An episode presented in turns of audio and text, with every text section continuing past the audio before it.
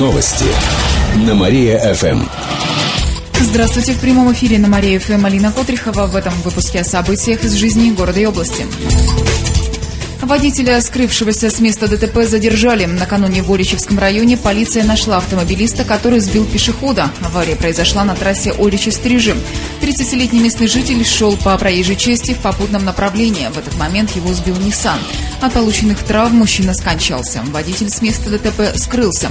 Как позже выяснили полицейские, до аварии он выпивал в местном баре, а позже сел за руль. Сейчас машину 45-летнего подозреваемого осмотрели и нашли повреждения. Мужчина сознался и написал явку с повинной. Сейчас проводятся экспертизы. И в продолжении темы Дед Мороз расскажем детям о правилах дорожного движения. Сегодня областная ГИБДД запускает профилактическую акцию «Новогодние каникулы». Сотрудники посетят детсады и школы и напомнят ребятам о правилах дорожного движения.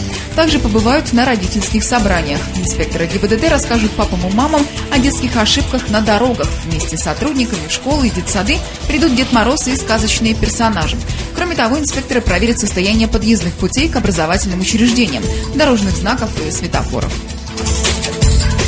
Про Олимпиаду расскажут с танцами и сказкой. Во Дворце культуры Родина в воскресенье пройдет танцевальный спектакль «Иваново счастье» или «Как царь Олимпиаду проводил».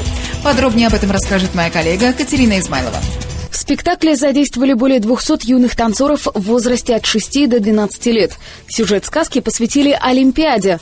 По нему хан Тугадум выигрывает царя Гороха в лото и просит выдать царскую дочь Настю за него замуж. А она не хочет быть его женой, потому что любит Ивана. Царь решает провести Олимпиаду и выяснить, кто достоин стать мужем его дочки. Худрук ансамбля современного танца Мелисента Виктория Савиных рассказала, что в спектакле задействуют не только актеров, но и зрителей. И во время этого спектакля а, у нас а, очень много различных э, игр с залом. Зал помогает Ивану и его талисманам медвежонку Барсику и Зайчонку.